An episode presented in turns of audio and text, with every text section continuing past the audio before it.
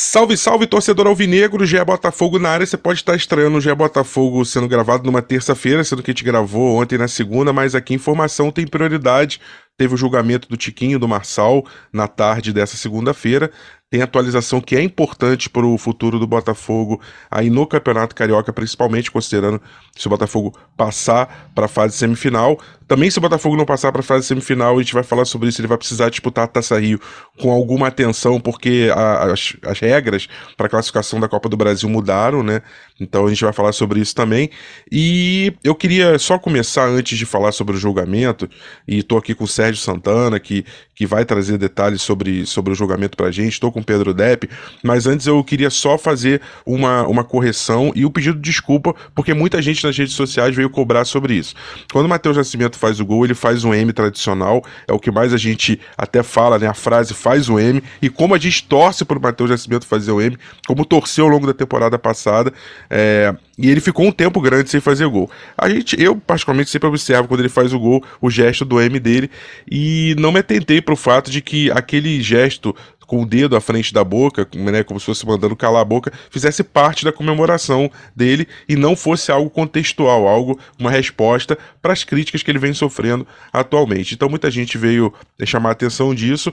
É, o Matheus, no profissional, pelo menos, não é, não vem fazendo gol com uma certa frequência. Então a gente acabou assim, eu particularmente não, não me atentei para esse detalhe peço desculpas ao Matheus, ao torcedor alvinegro que também se sentiu, é, enfim, chateado, é, ou, ou, até de certa forma não teve, não, não teve conhecimento, não teve a lembrança suficiente. É, é algo que realmente, para mim, o M é muito mais marcante, o momento do gol, o momento rápido da comemoração ali, então nunca tinha me atentado para o fato de que aquele dedo fazia parte da comemoração pelo contexto, achei que, que seria isso. A gente também comentou, todo mundo no podcast, e também acreditou isso, portanto que ninguém comentou, ninguém falou nada. Então vou é, fazer esse pedido, esse, é, como dizem né, em inglês, o disclaimer nosso, para começar esse podcast.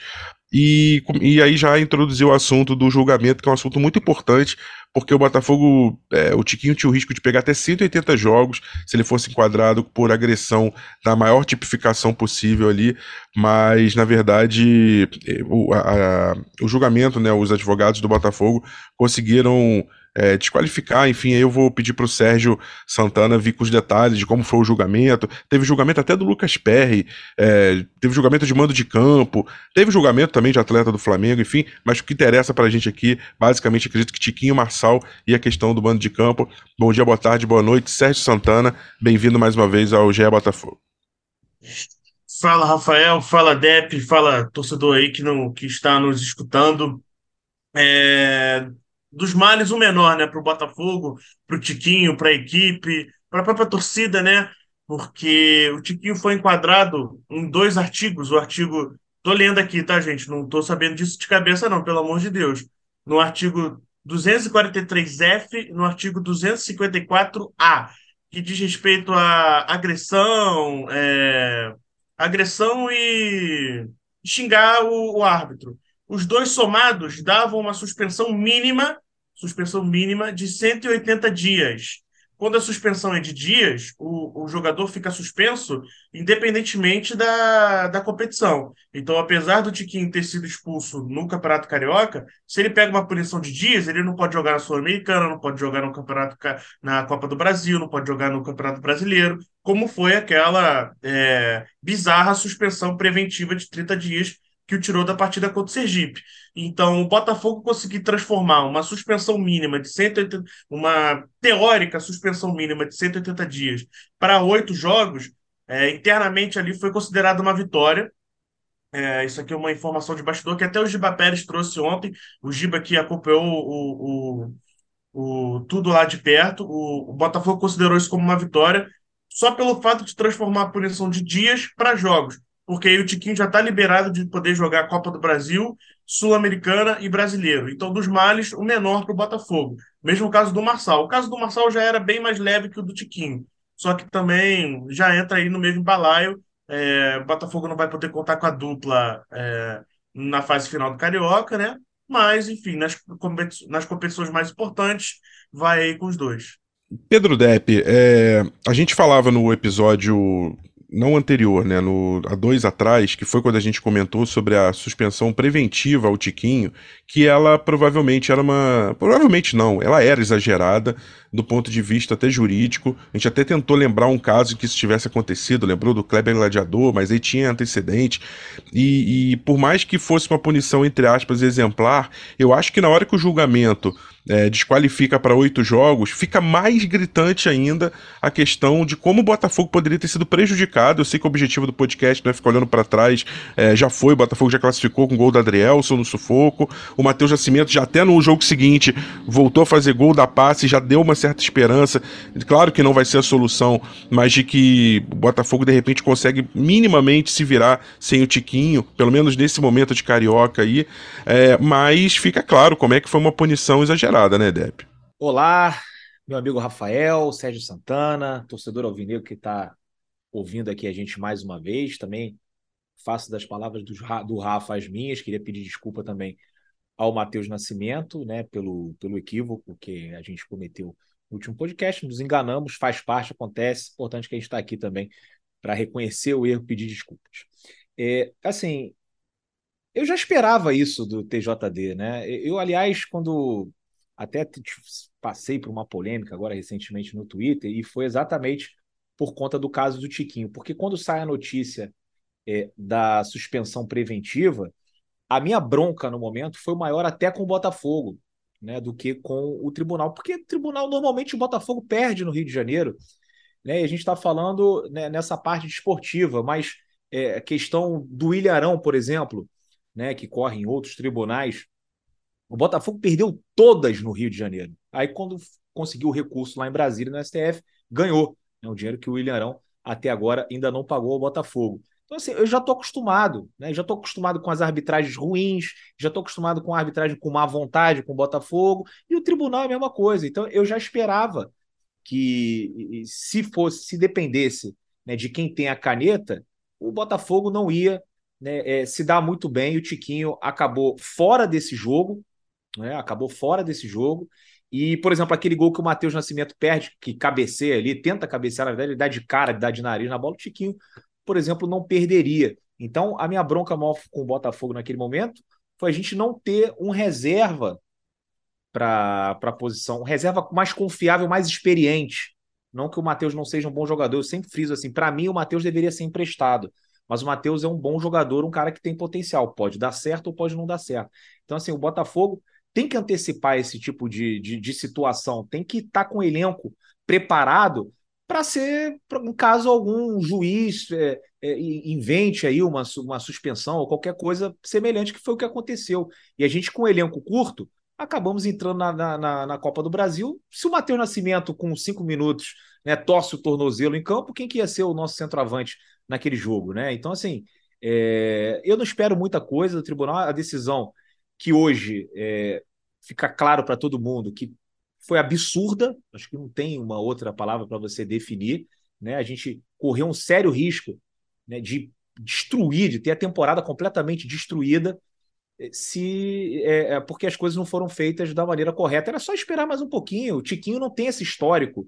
A gente até falou aqui, o Giba falou muito bem, né? Se fosse um cara é, do, com o histórico do Felipe Melo, né, com várias suspensões, agressões, então beleza. Aí você faz até sentido né, você dar essa canetada e tirar o cara do jogo da Copa do Brasil. Mas o Tiquinho Soares ele até falou ontem. Ele falou, cara, 15 anos, nunca aconteceu isso comigo, né, nunca fiquei aqui no tribunal né, respondendo uma suposta agressão, que depois o juiz, inclusive, falou que não foi uma cabeçada, né, que não teve aquela força de uma cabeçada. O, o Tiquinho foi infeliz, o Tiquinho arriscou muito ali com aquela reclamação, né, foi, foi assim no limite e acho que ficou né? Bom para todo mundo essa suspensão de oito jogos, está fora do campeonato carioca. Né? Enfim, eu ainda tenho uma, uma leve esperança que o, o Boa Vista vai cometer um crime amanhã né, contra o, o Volta Redonda. Ele estaria fora das semifinais. Se não jogar as semifinais, vai estar fora das semifinais da Taça Rio. Mas a boa notícia é que ele vai poder jogar na Sul-Americana, vai poder jogar na próxima semana com o Brasiliense, porque a gente vai precisar muito da experiência e da qualidade do Tiquinho Soares. É, o Sérgio, só para às vezes pode parecer óbvio para gente, mas o torcedor, né, que, que não está acostumado com essa questão de julgamento, de como é que funciona, ele pode estar se perguntando: uma punição de cinco jogos e outra de oito. O Botafogo, é, uma já foi cumprida, né, no jogo contra o Rezende. O Botafogo joga com a Portuguesa, dois jogos. Tem o jogo da semifinal, três. É, semifinal esse ano em, em, em, um jogo é final em dois, é isso? Ou semifinal não, e final em dois? Dois jogos, final dois jogos. Então, pro Marçal, ele já é pago nesse campeonato. Mas o Tiquinho, como pegou oito, a gente não vai ter oito jogos. jogaria finalíssima. o Marçal ainda jogaria final, finalíssima. É. é. Tanto da, da, do estadual quanto da Taça Rio. Isso, jogaria ainda finalíssima, o Botafogo chegando. Mas o Tiquinho não. É, e isso fica para um outro campeonato carioca, eventualmente? Como fica, é que funciona? Fica pro campeonato, fica pro campeonato carioca do ano que vem, né? No ano, na, na próxima temporada Campeonato Carioca de 2024, o Tiquinho Soares não vai poder jogar nem a primeira nem a segunda rodada, que ele vai estar tá, vai tá com dois jogos aí para pagar ainda. Então, seja ele jogando pelo Botafogo, Flamengo, enfim, uhum. hipoteticamente, né, não vai poder jogar no Campeonato Carioca. É, a, gente, a gente espera que ele esteja no Botafogo ainda, tá, gente? Claro, Só tô, claro. Só estou dando um exemplo sim, uma, aqui. Onde estiver, é, né? É a punição individual, é, não é pelo clube nesse é, caso. A punição é, é individual, não é pelo clube, perfeito. E, e, aí, Sérgio, por isso que é importante esse, essa tentativa ainda da defesa do Botafogo diminuir, porque vai que numa dessa consiga, o Botafogo se classifica, chega uma finalíssima, e o Tiquinho passa a ter uma condição, por exemplo, semelhante à do Marçal, e consiga pelo menos jogar uma finalíssima. É, eu estava falando sobre a Taça Rio, só para o torcedor entender, é, a CBF mudou esse ano as regras de classificação para a Copa do Brasil, não existe mais a classificação por, por ranking. Então, o que acontece é que você precisa, é, você pega a classificação do estadual como critério. O Rio de Janeiro tem cinco vagas para a Copa do Brasil, então é, os quatro, você tem os quatro grandes, né, é, em tese que se classificariam, mas a partir do momento que um deles não se classifica, você passa a, a ranquear pela, pela Taça Rio, né? Então, que é o, a partir do quinto ao oitavo colocado. Como a Taça Rio tem uma semifinal, uma final, o quinto colocado passa a ser o campeão da Taça Rio e não mais o quinto colocado na fase de classificação. E posição que na pior das hipóteses, hoje o Botafogo ficaria se não se classificasse contra o Volta Redonda. E isso talvez obrigue, talvez, eu vou, vou explicar o talvez por quê. Talvez obrigue o Botafogo a jogar a Taça Rio, não sei se com força máxima, mas pelo menos para tentar ganhar, entre aspas, essa competição, pelo menos ganhar a semifinal e final dela, caso não se classifique, não é o que a gente quer, a gente quer que se classifique, que chegue à final e ganhe o título, mas é, se não se classificar, o, pelo menos ele ganha a Taça Rio para ganhar essa quinta vaga. Ah, mas pode ser que um Flamengo, Fluminense, o Vasco, o próprio Botafogo se classifiquem é, via Libertadores, né? Consigam a vaga para Libertadores e aí entra naquela cota dos 12 times que já entram na terceira fase. Aí nesse caso, qualquer um grande pode abrir a quinta, sexta, sétima, oitava vaga, porque já está classificado via Libertadores, ok, isso é verdade. É, essas vagas de Libertadores elas não entram via cota do, das federações. Só que aí é o Botafogo contar muito com uma situação que ele não sabe se vai efetivamente acontecer. Então, só para explicar esse panorama para o torcedor alvinegro, é, eu falei esse episódio pocket, curtinho. A gente vai ter então mais uma Rafa, vez. Fala aí, Depp. Eu, eu, fiquei, eu fiquei só com dúvida com relação a essa perda de mando de campo, né? Porque, por exemplo, assim, o Botafogo agora nem campo tem. O Newton Santos está em obra. A gente vem jogando no estádio da ilha. E aí não sei se o Sérgio, se vocês sabem a gente poder. O Botafogo vai poder continuar jogando na ilha, vai ter que jogar num estádio, que às vezes eles colocam isso, vai poder jogar não sei quantos quilômetros do Rio de Janeiro, né? Eu, eu, eu sinceramente não sei como é que, como é que isso vai funcionar, é, pensando já em, em sim, semifinal, sim. Ou, tanto de Taça claro. Rio quanto de estadual. Deb, vou te falar que essa é uma boa pergunta, porque realmente o Botafogo tá sem, tá sem estádio. O Botafogo joga na ilha, ou em Brasília. Jogou em Cariacica agora. Só que se você for perguntar qual é o estádio do Botafogo no Campeonato Carioca, é a Ilha do Governador, e depois você pensa em Brasília. Então, se você, se a FED for falar, ah, o Botafogo vai ter que jogar 50 quilômetros de distância do, do Newton Santos, beleza, bota o jogo para Brasília. Então. Ou volta redonda, né, Sérgio? Como vai ser agora contra a portuguesa, né? Ou, ou volta redonda. Então, assim, cara, vai acabar que não vai fazer diferença efetiva para o Botafogo, porque o clube já, já tá sem o Newton Santos. Então você perde dois manos de campo. O fato de perder dois manos de campo não impede a torcida de ir. O Botafogo não perdeu, não vai jogar com portões fechados. Só não vai poder jogar no próprio estádio. Só que o Botafogo já não está jogando no próprio estádio. Então. E a gente nem sabe, né? Porque qual que vai ser o estádio. Que o Botafogo tem um jogo importantíssimo é, daqui a uma semana pela Copa do Brasil e até agora o clube nos pronunciou onde é que vai jogar.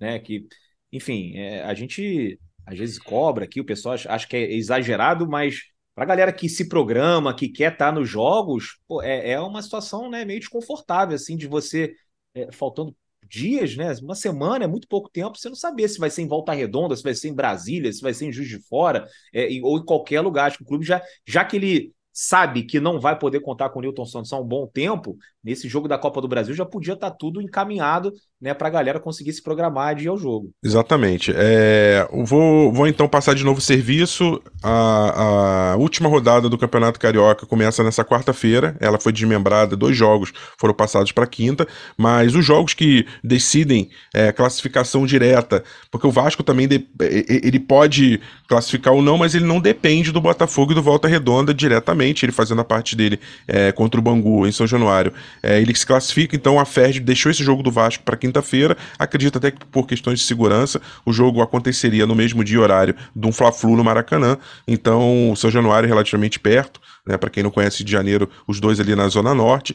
Então, o Vasco ficou para quinta-feira, Vasco e Bangu, e, e, e, o jogo também do Nova Iguaçu com Madureira. Todas as outras partidas, as outras é, oito, oito, é, oito, oito partidas, né? São dez cada rodada, não é isso? Me ajudem aí. As outras oito partidas do, da rodada, da 11 rodada, acontecem na quarta-feira, 9 e 10, incluindo Botafogo e Portuguesa em Volta Redonda, no estádio Raulino de Oliveira. Ao mesmo tempo, Botafogo vai estar de olho é, no estádio C Resende Bacaxá, onde vai estar acontecendo é, Boa Vista e Volta Redonda. Um jogo que, aparentemente, você fala, o, o Boa Vista, que só venceu um jogo, última rodada contra o Nova Iguaçu, está em penúltimo lugar, mas só cai o último. Hoje o último é o Resende, perdeu para o Botafogo na última rodada. Então você pode falar assim: ah, o pior, um dos piores pequenos vai enfrentar o melhor pequeno, então é muito difícil que o Volta Redonda não vence, não vença mesmo jogando fora. Só que, repito, a última rodada, o Boa Vista passa a precisar vencer para não depender do tropeço do Resende,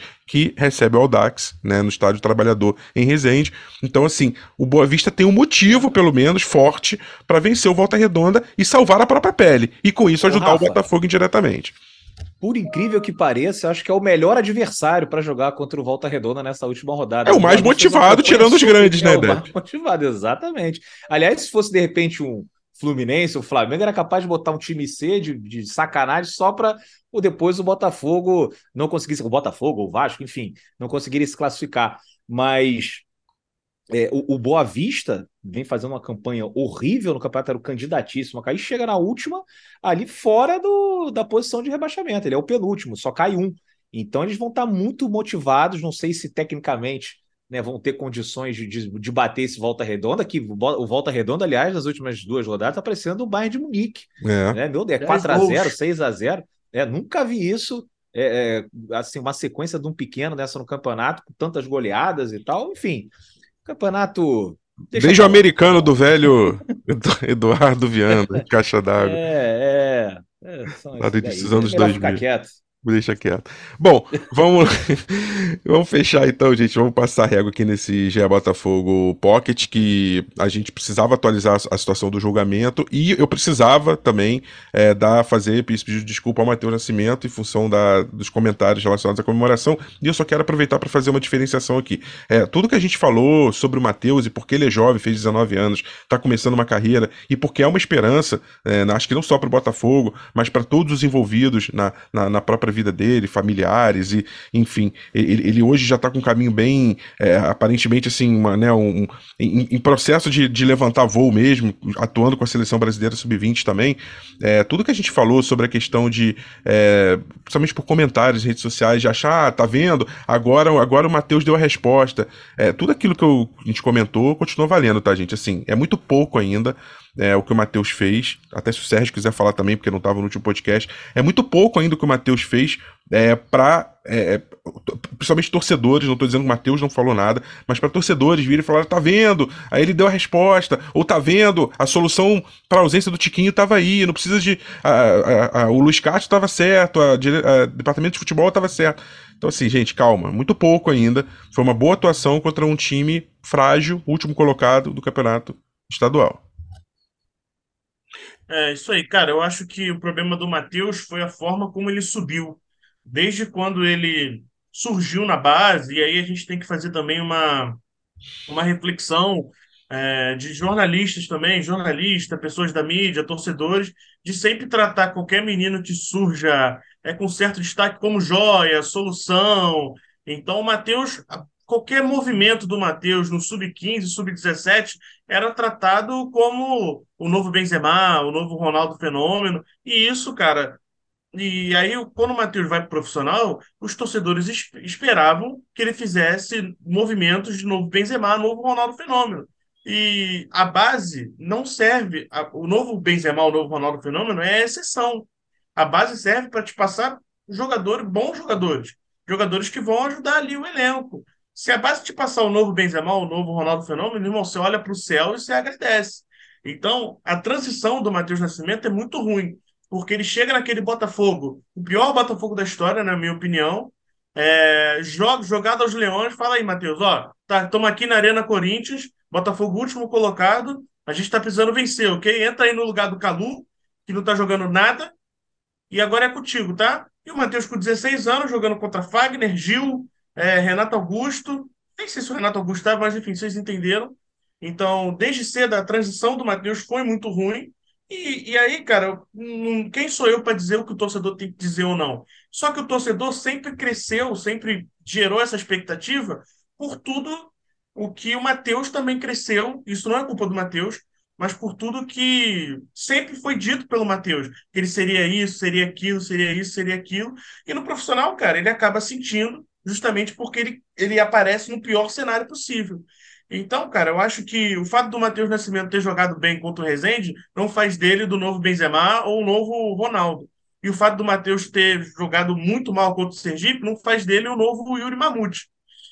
Então, cara, tem que ser, tem que tratar com calma. Tem que tratar Cuidado, com calma. Ah, olha, a gente vai pegar o brasiliense, invocou o nome do homem agora, Yuri é, Mamute. É, Cuidado com a lei do ex. Mas é isso que, foi isso que a gente falou mesmo, Seth. Foi nesse tom aí de que existe um meio do caminho aí entre essa, essas duas realidades. E acho que ele ainda tá mais próximo dessa realidade do que fez muito pouco, porque tem uma carreira longa pela frente, porque tem 19 anos. E se ele hoje está sendo visto como uma possível solução para o ataque alvinegro, não é culpa dele. Isso aí só diz muito sobre a montagem de elenco do Botafogo, que é uma crítica que a gente está fazendo recorrente, principalmente nesse ano de 2023, uma vez que as falhas todas já foram escancaradas em 2022. E fica muito muito claro para todo mundo quais são os setores é, deficientes do Botafogo, independentemente de questão de DM, né, de, de dificuldade nessa, nesse setor. Não é isso, seu Pedro Depp? Muito obrigado aí por mais uma presença no GE Botafogo. Você aqui já bateu mais de 100, você pode ter chegado ali a 99 jogos seguidos. Aqui você já bateu mais de 100, vai, pra, vai lá para 300, sei lá, nem sei que. Daqui a pouco a gente chega no 300 aí.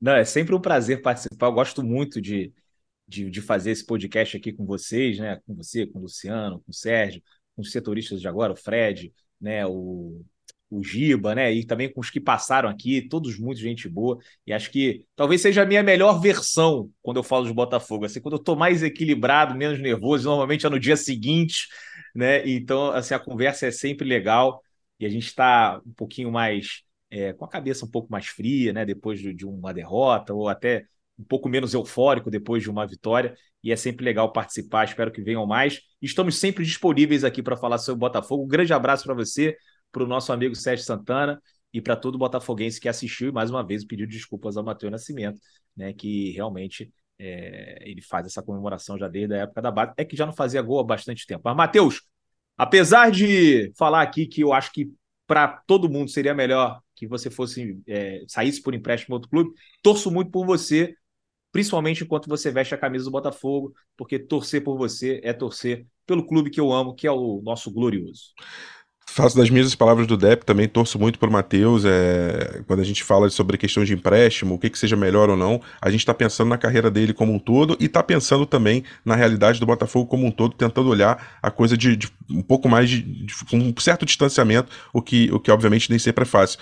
Sérgio Santana, obrigado, obrigado pela tua presença aí, pelos esclarecimentos, como sempre, dando uma aula, dando show aí, falando sobre é, o julgamento e falando sobre Matheus Nascimento. É, no GE Botafogo vai voltar na sexta-feira, na quinta-feira, é, no dia seguinte, a rodada decisiva para o Botafogo do Campeonato Carioca.